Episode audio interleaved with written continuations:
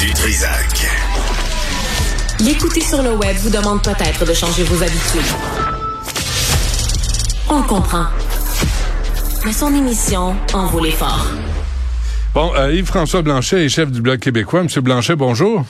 Bien bonjour. Merci d'être avec nous. Écoutez, on a deux, trois euh, sujets à gérer ensemble, là, mais là, je sais pas si vous avez entendu les, euh, les nouvelles de Maxime Delan. Euh, les, fusillades à Montréal, là, ça ne se calme pas. Ça a repris en fin de semaine. Et le projet de loi C-21, c'est ce qu'on visait au gouvernement Trudeau, là, d'essayer de calmer, de contrer les, les violences armées. D'abord, pensez-vous qu'on va y arriver? je pense qu'on peut améliorer la situation, y arriver, mon Dieu. J'aurais de la misère à mettre ça dans une phrase. Il y a plusieurs euh, fronts sur lesquels on doit avancer. Et le débat sur C21, euh, qui, est très chaud à ce moment-ci, surtout à la veille de la commémoration du drame de Polytechnique, euh, a tendance à identifier des armes et porte davantage sur une polarisation, j'ai envie de dire, fabriquée de toutes pièces entre euh, les libéraux qui instrumentalisent le drame de Polytechnique euh, et les conservateurs qui instrumentalisent le bon chasseur sportif tout à fait inoffensif à qui on dit non, non, non, tu n'auras plus le droit d'utiliser ton arme.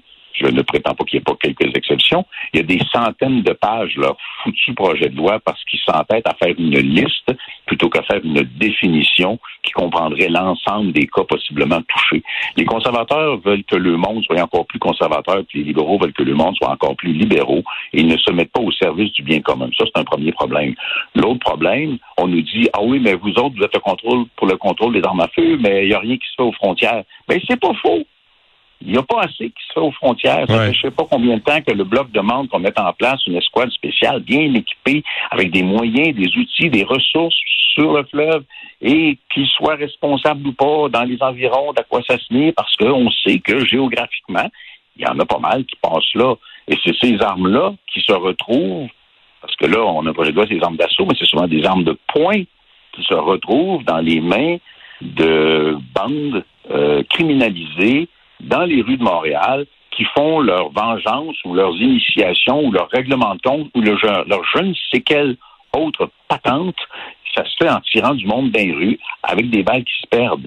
Euh, et il faut être beaucoup plus musclé dans l'intervention. Mais le bien commun, là, c'est d'arrêter de faire de la confusion partisane. Qu'est-ce que qu'est-ce que euh, qu'est-ce que vous voulez qu'est-ce que vous voulez dire quand vous dites les libéraux instrumentalisent la tragédie de Polytechnique de 1989 Parce qu'on se fait essentiellement dire ben, les libéraux ont déposé un projet de loi, dépêchez-vous à le voter comme ça, comme ça, comme ça.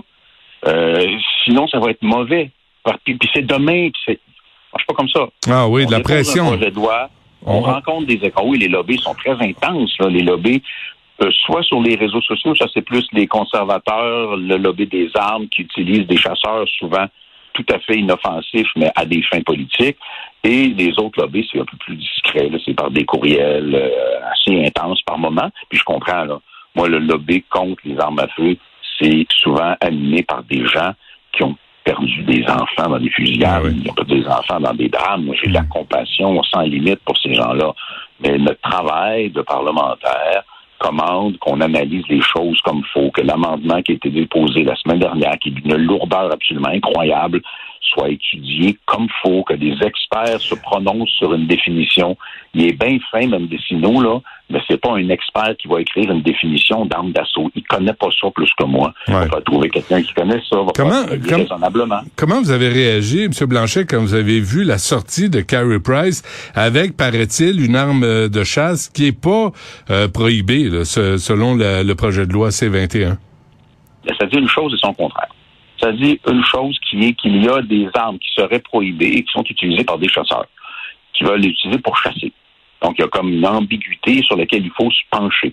L'autre affaire, c'est que le lobby des armes à feu. Là, on parle pas des enfants de cœur. On parle de, de, de gens qui, qui tripent sur la NRA américaine aussi. Là. Ouais, c'est ce que j'allais vous poser. Est-ce que le NRA est, derrière le, lobby des armes à feu au Canada? On peut dire ça, mais on peut dire que, peut dire que ça leur arrive à manger au même, de manger au même râtelier. Mm-hmm. Euh, le fait est qu'ils ont convaincu, puis peut-être qu'il est totalement conscient de ce qu'il fait, là, je ne le connais pas, euh, Carey Price, de servir d'emblème momentané à la cause des victimes de la grande répression d'Ottawa contre les propriétaires d'armes à feu, mais ça devient une espèce de délire. La très, très, très, très, très grande majorité des chasseurs n'utilisent pas d'armes prohibées. Puis il y en a une coupe qui dit, ah, il y a une zone d'ombre. Moi, je suis très ouvert à la regarder, la zone d'ombre, et à dire, OK, s'il y a quelque chose d'exagéré contre les chasseurs, moi, je suis pas contre la chasse sportive. Je suis pas chasseur, mais je suis amateur de gibier, mais je suis pas contre la chasse sportive. Je pense que c'est une activité économique dans nos régions, une activité récréo-touristique tout à fait correcte. Donc, s'il y a quelque chose d'exagéré, sur une démonstration rationnelle et non pas sur des séries d'insultes que je reçois sur les réseaux sociaux parce que je dis pas ce que la gang a Qu'est-ce qu'on vous dit? Qu'est-ce qu'on vous dit? Mon Dieu on peut aller voir, c'est pas très secret. il y a beaucoup de comparaisons avec des, des aspects particuliers de l'anatomie humaine. Euh, puis ceux qui nous traitent de menteurs, puis ceux qui disent euh, vous êtes des inutiles. Et ces gens-là ont en général un, deux, cinq nouveaux abonnés. Ils viennent de se créer un compte Twitter parce qu'il y a quelqu'un qui leur a dit crée-toi un compte Twitter, va t'abonner à Blanchette, envoie-y des insultes, tu vas voir, ça va l'intimider puis ça va y faire peur. Mauvaise nouvelle pour eux autres, ça fait pas peur. Hmm. Euh, on a l'impression là que tout ce débat là, sur les armes à feu, c'est bien difficile pour la, la, majorité de la population parce que t'as le lobby pro-armes à feu, t'as le lobby anti-armes à feu, puis t'as l'impression que c'est les gens de la ville contre les gens des régions. C'est on, on, on a de la misère à avoir la vérité là derrière les intentions et derrière le vrai projet de loi. C'est un excellent résumé. Euh, effectivement, les libéraux polarisent auprès de, et je choisis bien mon mot, de clientèle urbaine plus sensible à un argumentaire dont on n'a pas, on leur a pas présenté le détail, au contrôle très, très sévère. Puis j'en suis. Et les conservateurs se concentrent sur une clientèle régionale en disant attention, tous les chasseurs, vous allez tous être pénalisés, ce qui n'est pas exact. La réalité est entre les deux, puis on pourrait travailler de façon responsable. On n'a pas été élu pour se garrocher des gornottes, on a été élu pour travailler dans le sens du bien commun, et ces lois-là ont pour objet de sauver des vies, mais pas la vie d'un orignal, la vie d'un être humain. Donc, il faut faire la part des choses, arrêter de polariser. C'est très incorrect de faire du capital politique sur le drame de Polytechnique, et c'est très incorrect de mentir à la population ou aux chasseurs. Mais le gouvernement se rend coupable de ça parce qu'il dit voici une liste de centaines de pages d'armes qui sont prohibées. Il n'y a pas un chrétien qui va aller traverser une liste de 100, 200 ou 300 pages pour savoir si son gun est dessus. Et donc, il crée un niveau de complexité alors qu'un processus législatif sérieux, ce serait de demander à des experts d'établir une définition qui inclurait les différents modèles qui doivent vraiment être prohibés. Comment vous trouvez ça, M. Blanchet, la coalition pour les armes à feu qui a d'un code de promo poli à ses clients en ligne? J'ai la misère à lui donner le bénéfice du doute à l'effet qu'il n'aurait pas fait exprès. Ben voyons Imaginez, je pense même que le chasseur moyen sympathique, euh, je parlais à un chasseur un peu plus tôt euh, qui dit ah, moi mon, mon congélateur il est plein de chevreuils, ça fait des années que j'ai pas pu aller chasser. Puis, c'est un bon gars, je le connais là, je, je c'est pas un gars dangereux. Ce monde-là là, ils sont juste des chasseurs sportifs qui, aiment ça, qui respectent les règles. ce monde-là, quand on leur, on leur raconte des histoires, euh, c'est une première affaire. Mais si on le dit à ces chasseurs-là, écoutez, le lobby qui vous remplit, là, il est très agressant, offensant à l'encontre de la mémoire euh, des gens qui ont été victimes du drame de Polytechnique. Je pense qu'il y a des gens qui vont décrocher dire ouais, peut-être ça va un petit peu loin. Ouais. Euh, juste, euh, je, je, veux juste faire un tour par Ottawa, l'université d'Ottawa. On a vu M. Blanchet, le recteur Jacques Frémont, qui a permis à l'ambassadeur de la Chine au Canada de venir faire une infopub en expulsant les médias. Euh, on se rappelle de Jacques Frémont qui a condamné du bout des lèvres, sans jamais le nommer, Amir Attaran, qui est un prof à la faculté de droit, qui a dit que le Québec est un Alabama du Nord, qu'on est tous une de suprémacistes blancs. Jacques Frémont, qui a suspendu Verouchka, lieutenant Duval, parce qu'elle a dit, elle a prononcé le titre Nègre blanc d'Amérique, le livre de Pierre Vallière en classe. Comment se fait qu'il est encore en poste, lui, Jacques Frémont? Ah, ça, en fait, je pense que c'était à peine une boutade quand je disais la semaine dernière, si vous voulez vous en prendre à la liberté d'expression, si vous voulez vous en prendre à la liberté d'enseignement ou si vous voulez vous en prendre à la liberté de presse, allez à l'Université d'Ottawa. Vous êtes les bienvenus. Euh, c'est totalement inacceptable et le recteur n'est pas étranger à cette séquence de mauvaises décisions. j'ai un problème avec ça parfois, c'est qu'il y a des professeurs à l'Université d'Ottawa qui sont vous pourriez les recevoir, puis vous auriez de la misère à vous chicaner avec, tellement ils seraient d'accord avec vous, mais ils enseignent à l'Université d'Ottawa, ils sont sujets à cette espèce d'opprobre. Euh, l'entrevue, euh, d'ailleurs, que Alain Deneau donnait à Paul Journet en fin de semaine, c'est très, très révélateur de comment le monde universitaire peut devenir répressif par rapport à la liberté. Je trouve que c'est très préoccupant, mais moi, ma réponse est pas fine, elle est simple, et avec un peu d'espoir, elle est efficace. L'Université d'Ottawa a besoin d'étudiants québécois pour rouler. Si vous êtes un étudiant québécois qui n'est pas d'accord avec la répression liberticide qu'on tolère à l'Université d'Ottawa, mais allez pas à l'Université d'Ottawa, quand ils auront de moins en moins de Québécois puis de moins en moins de francophones, ils vont peut-être commencer à se poser des grosses questions. Mais en, même temps, comment se fait que Jacques Frémont répond à aucune question euh, à Ottawa? Comment se fait qu'il n'y a personne qui le, qui le convoque pour lui parler dans le nez, pour lui demander? Parce que Madame euh, euh, Lieutenant Duval, aux dernières nouvelles, c'est pas retrouvé de job, là, puis elle puis c'était en classe, c'était dans un contexte pédagogique qu'on connaît. Geneviève Tellier est à la tête d'un livre qui a été publié, un collectif sur ce qui s'est passé à l'Université mm-hmm. d'Ottawa. Comment ça se fait que ce gars-là, Jacques Frémont, répond à rien ni personne? En fait, je ne sais pas si euh, le gouvernement l'a appelé, mais le gouvernement lui a confié la gestion même d'un programme de contestation judiciaire, alors qu'ils savent très bien qu'il y a des préjugés activistes sans bon sens. Euh, mais je pense que c'est l'opposition complète entre le cas euh, d'Amir Attarin et le cas du recteur. Le recteur veut qu'on parle de lui le moins possible, il essaie de se faire oublier, tandis qu'en le nommant Attarin, il est content parce que ça lui permet d'exister puis de continuer à propager son délire euh, un peu partout. Ça nous nuit pas parce que ça permet aux Québécois de réaliser jusqu'à quel point le discours activiste, à la limite euh, anarchiste. On met le mot woke, mais bon, ça, veut tout dire et rien dire. À quel point ça ne nous ressemble pas c'est une démonstration par le ridicule de l'adversaire que les Québécois sont des gens tout à fait raisonnables dans leur respiration. Non, mais à un moment donné, il y a des limites à se faire cracher d'en face aussi. Là.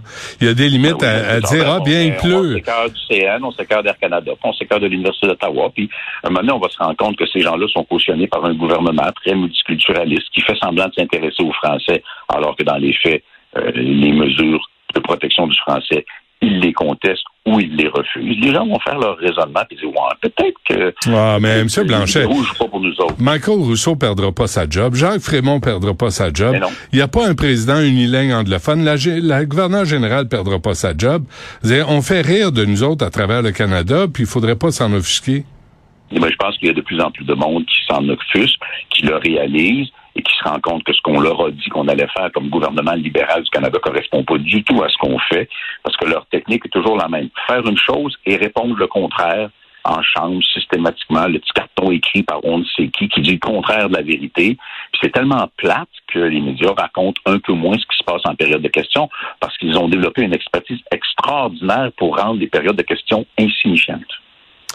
Coudon, euh, Daniel Smith, est-ce qu'il a fait partie du Bloc québécois? Euh, dans une approche du Bloc québécois, le, nationalisme, aussi progressiste et gauche soit-il, euh, a une finalité qui est la souveraineté, mais c'est la base de ça. Est-ce que les Albertains sont une nation? C'est une maudite bonne question parce qu'il y a des critères d'histoire, de langue, de culture, de, de territoire, un paquet d'éléments. Tu deviens pas, tu te dis pas une nation sous prétexte que tu veux exploiter impunément ton pétrole. C'est pas une base de nation. Et peux pas dire la souveraineté à l'intérieur d'un Canada uni. Bon, ça, c'est une antithèse. C'était Harper à l'époque. On a réussi, nous, à faire, à forcer le Parlement fédéral à voter que le Québec est une nation euh, et qu'il n'y a pas de restriction à ça. Mmh. L'Alberta n'est pas là. Fait que, dans le fond, Québec, c'est une nation, M. Blanchet, mais. Fait, là. Je comprends ce qu'elle fait, mais elle a commencé déjà à faire bip, bip, bip, perculer. Là. Ouais, mais euh, quand même, elle a dit, euh, en Alberta, on va décider si on suit les lois fédérales ou pas, si ça nous convient. Pendant ce temps-là, le fédéral, le gouvernement Trudeau, à travers Patrimoine Canada, ben, finance euh, les contestations en cours de la loi 21 et la loi 96. Non, mais le gouvernement fédéral a l'air d'avoir comme sport très national de financer des contestations en cours. Ils vont en envoyer toute une série contre les Albertains à chaque fois qu'ils vont aller s'en prendre à une juridiction fédérale. Le fédéral va contester en cours. Il adore ça. Et, euh, et ça va donner d'une lourdeur infinie comme processus. Euh, même nous, au Bloc, on dit on veut récupérer des juridictions ou même ultimement la totalité des juridictions Et on dénonce certaines des juridictions fédérales. Mais lorsqu'on se braque, c'est parce que le fédéral, lui, piétine les juridictions québécoises, hmm. notamment sur les transferts en santé. C'est la vraie affaire de ça. C'est du monde qui souffre, du monde qui attend, du monde qui sont anxieux, des problèmes de santé mentale. L'expertise est déjà à Québec. Le fédéral dit non, non, on va prendre le temps de vous imposer des conditions, de développer quelque chose dans lequel on connaît rien en tout. Là. Trudeau n'est pas médecin, Duclos n'est pas médecin. Là. Mais on connaît rien là-dedans, mais on va vous imposer parce que c'est nous autres qui contrôlent l'argent. Christian Dubé n'est pas médecin non plus, M. Blanchet. Là. Non, non, mais l'expertise, elle est à Québec. Les hôpitaux sont gérés au Québec bien ah mal. L'argent est à Ottawa. Il n'y en a pas à Ottawa. Ouais. La responsabilité est à Québec, l'argent est à Ottawa. La façon la plus rapide de rendre service aux gens qui souffrent ou qui ont peur, c'est le transfert de l'argent immédiatement et hmm. sans condition. C'est comme ça qu'on aide le monde. Et pas 22 là, 35 sur le dos des gens qui souffrent c'est inacceptable. Bon, ben là, faites ça vite, M. Blanchet. on, on vous attend pour aller voter là, pour euh, passer les amendements, la loi C-21. Là. Faites, ça, faites ça vite. Là. Le gouvernement Trudeau vous attend. Là. Faites ça vite. On va faire les affaires plutôt bien que vite. OK, parfait. Et François Blanchet, chef du Bloc québécois, merci. À la prochaine. Avec grand plaisir. Salut. Bye bye.